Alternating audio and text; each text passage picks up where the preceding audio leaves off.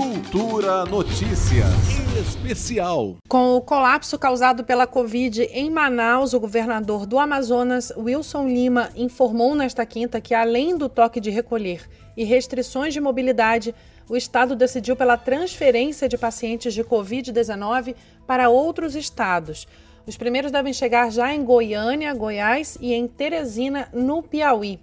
O Ministério da Saúde mobilizou governadores de pelo menos sete estados brasileiros para receber esses pacientes que estão hospitalizados em Manaus, que chegou, como vimos aqui, ao colapso com a falta de oxigênio e superlotação de suas unidades de saúde.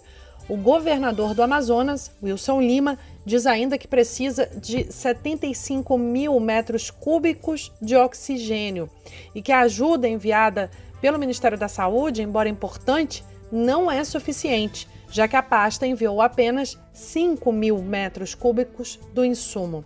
O governador disse também que foi surpreendido com o esgotamento do fornecimento do produto pela White Martins, a fabricante que, segundo ele, domina 90% do mercado amazonense e que já admitiu que não consegue atender ao súbito aumento da demanda no estado. O governador vem sendo questionado ainda sobre o impacto da decisão de reabrir o comércio e atividades sociais no final do ano, depois de protestos da população.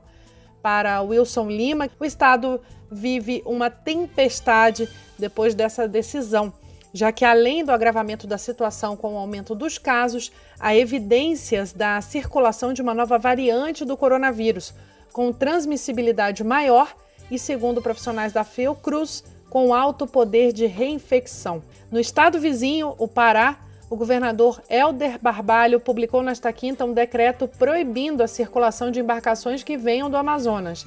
De acordo com ele, caso a situação do estado vizinho siga se agravando e o governo federal não faça nada, ele vai recorrer também à Justiça Federal para que a Infraero suspenda voos entre o Pará e o Amazonas.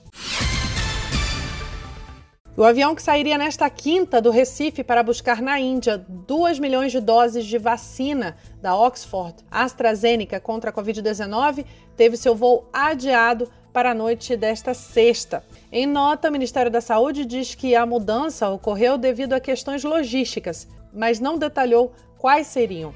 O lote, como informamos aqui ontem, faz parte da importação solicitada pela Fundação Oswaldo Cruz, a Fiocruz, para adquirir o imunizante produzido pelo laboratório indiano Serum.